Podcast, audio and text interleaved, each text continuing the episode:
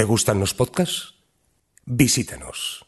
sons.red. Sons.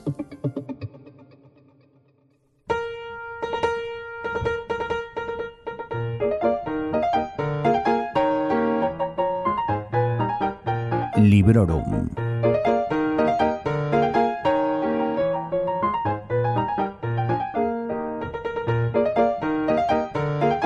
Bienvenidos y bienvenidas a un nuevo episodio de Librorum. Ese podcast de reseñas literarias en formato breve y sin spoilers y que muchos y muchas conocéis bien y os doy las gracias por ello. Para los que sean nuevos, me presento, eh, soy Vanessa y siempre intento que este podcast sea atemporal y que se centre única y exclusivamente en hablar del protagonista del momento, es decir, del libro que acabo de leer y que os quiero comentar o incluso recomendar. Y este es el caso, por supuesto, pero también las circunstancias son las que son y he de hacer referencia a este raro periodo de miedo, de confinamiento, de incluso reconstruir y, y de crecer. Estamos en el mes de abril de 2020 y en momentos como este, además de desear que tú que me estás escuchando y que todos los que te rodean estéis en perfecto estado de salud y llevándolo de la mejor manera posible, también es momento de hacerse con lecturas que nos levanten el ánimo, que nos arranquen una sonrisa y, en resumen, que nos hagan disfrutar. Así que cuando terminé de leer La librería del señor Livingston de Mónica Gutiérrez, me entregué a otra lectura feel good, quizá la lectura feel good por excelencia y un libro conocidísimo y amado por muchos y muchas. Ya sabéis que me refiero a 84, Sharing Cross Road, ese librito epistolar de poco más de 120 páginas, publicado por primera vez en 1970, y que nos deja leer la correspondencia mantenida entre la escritora y guionista norteamericana Helen Humph y el personal de la librería Marks Co., eh, ubicada en el número 84 de Sharing Cross Road, en Londres. Mi edición es de anagrama, panorama de narrativas, eh, ya sabéis, esos libritos amarillos de tapa blanda.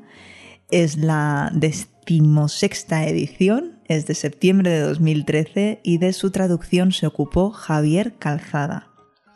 Aunque esto ha sido una relectura, recuerdo perfectamente la primera vez que me lo leí. Y también lo hice por recomendación de mi amiga Noé. Y digo también porque si no has escuchado el programa anterior, ella fue quien me recomendó la lectura de la librería del señor Livingston. Así que muy agradecida y este podcast se lo dedico a ella. Eh, va tú, Noé.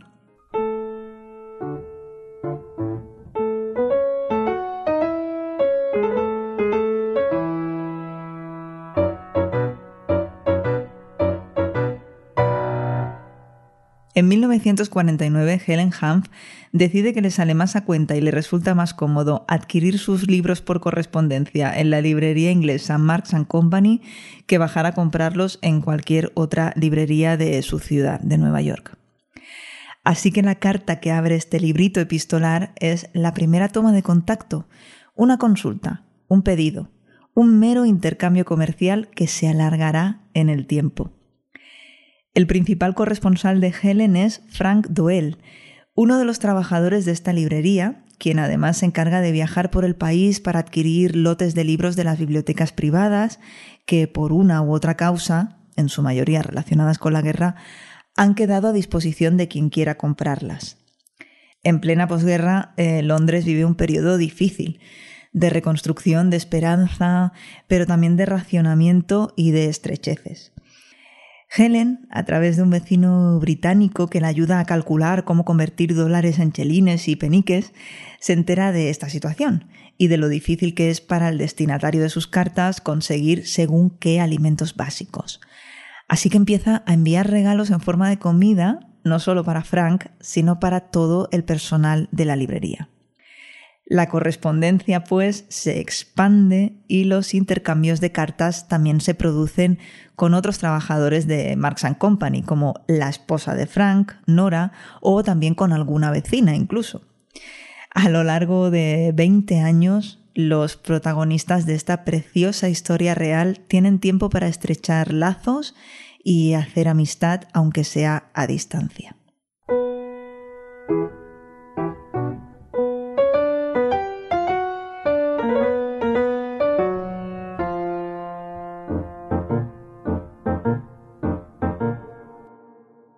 Es precioso comprobar cómo va cambiando el lenguaje con el que se tratan y si os gusta fijaros también es muy chulo ir comparando encabezados y finales de las cartas.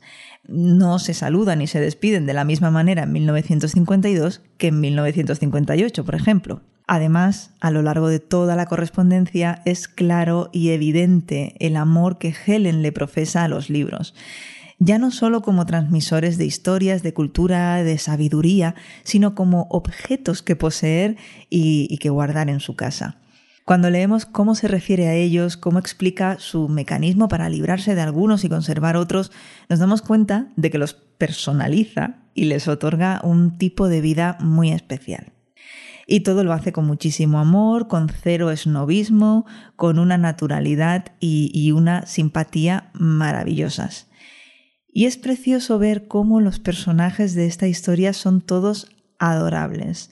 Y es más precioso todavía darse cuenta de que los personajes de esta historia no son personajes, sino personas. Personas de a pie, gente común, gente con problemas, gente que se ayuda, gente amable y, bondadosa. Son personas que vivieron hace muchos años una situación extremadamente difícil y que por muchas décadas que hayan pasado sentimos muy cercanos.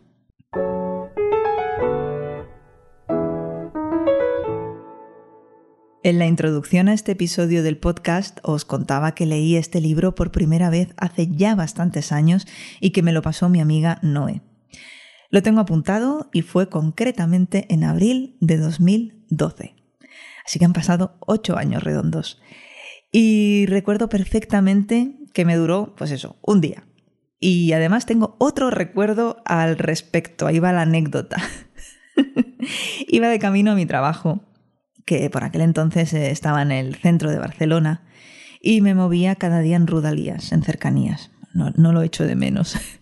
Tenía que bajarme cada día en la estación de Plaza Cataluña, más céntrico imposible, pero esa mañana iba tan enfrascada en la lectura que aparecía en Sans, es decir, que me pasé de largo una parada y tuve que retroceder.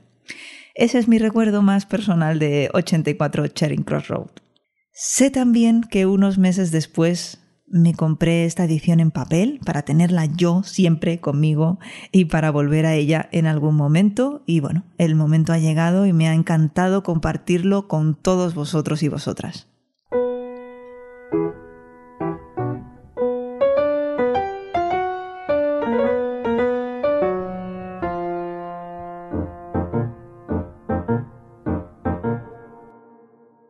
Este libro ha sido adaptado a formato audiovisual tiene una película para la televisión de 1975 de la BBC, tiene adaptaciones teatrales tanto en Nueva York como en Londres, o las tuvo, mejor dicho, y existe una película de 1987 protagonizada por Anne Bancroft y Anthony Hopkins y Judy Dench, eh, que tenéis disponible en Netflix, por lo menos en Netflix España está. Yo la he visto muy, muy, muy recientemente y he de decir que, bueno, que me ha dejado muy indiferente comparado con el libro, pues no, no hay color. Sé que son dos productos diferentes, sé que el lenguaje es diferente, sé todo lo que me queráis decir, pero sí que hay veces que podemos decir, hombre, pues bueno, no está mal la adaptación o incluso hay casos que no nombraré porque si no os volvéis locos, en los que a mí me ha gustado más la adaptación a peli o a mm, serie de televisión que el libro todo puede ser, pero no es el caso. En este caso a mí mm, la peli me ha parecido que simplemente está ok, y en cambio el libro me parece una absoluta maravilla.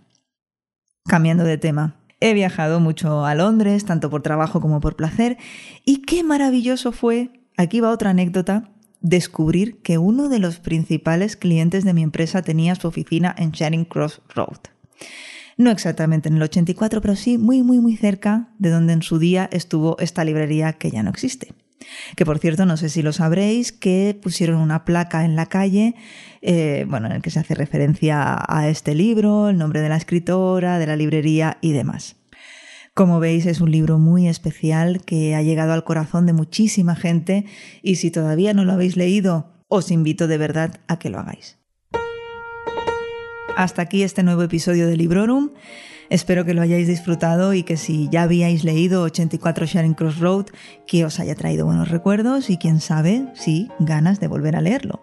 Recordad que el podcast está disponible en los canales habituales y que si pasáis por sons.red podéis descubrir allí otros episodios con otras muchas reseñas, además de otros muchos podcasts la mar de interesantes.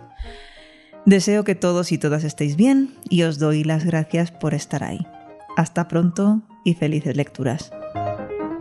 Acabas de escuchar Librorum, un podcast alojado en Sons, red de podcasts. Encuentra mucha más información de este episodio en nuestra página web, sons.red barra Librorum.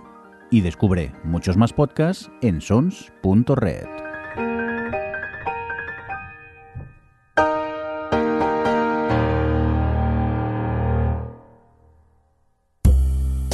¿Te gusta la novela negra? Adéntrate en El Rincón Criminal, un podcast de José Antonio Algarra en el que te habla de sus autores y personajes favoritos del género negro. Un podcast confidencial y solo para tus oídos. Encuéntranos en sons.red barra El Rincón Criminal.